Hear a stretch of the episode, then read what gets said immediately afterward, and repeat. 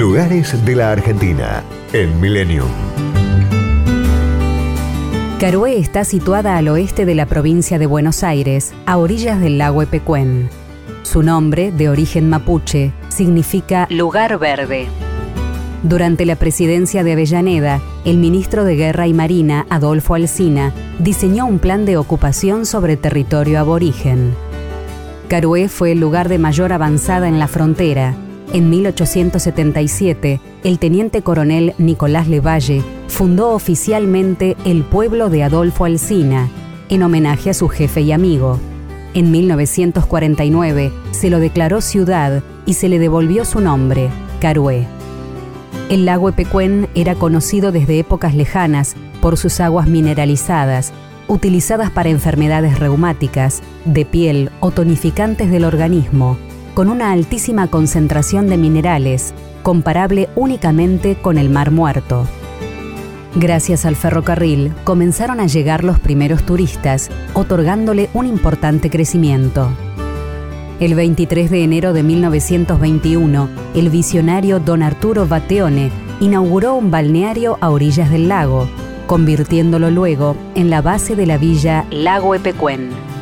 Se construyeron hoteles, espigones, se crearon empresas explotadoras de sal, de venta de barros curativos y jabones. Para 1930, la villa ya contaba con iglesia, una escuela y todos los servicios necesarios para el desarrollo de un pueblo.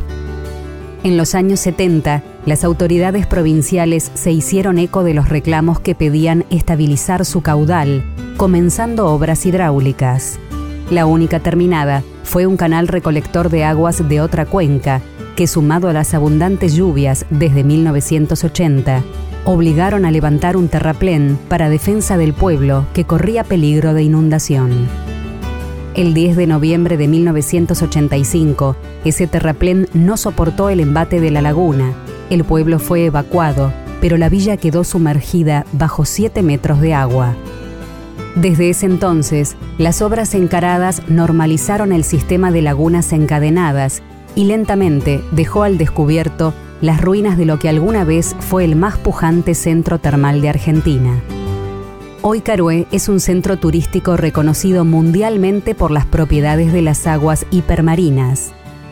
Además del turismo termal, se puede realizar avistaje de flamencos, visitar la ex villa turística Lago Epecuén, el Museo Regional Dr. Adolfo Alsina, la Casa de la Última Fortinera y las obras del arquitecto Francisco Salamone, como el Palacio Municipal, el ex Matadero y el Cristo.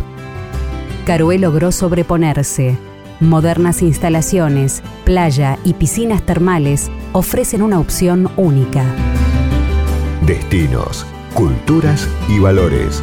Lugares de la Argentina en Millennium.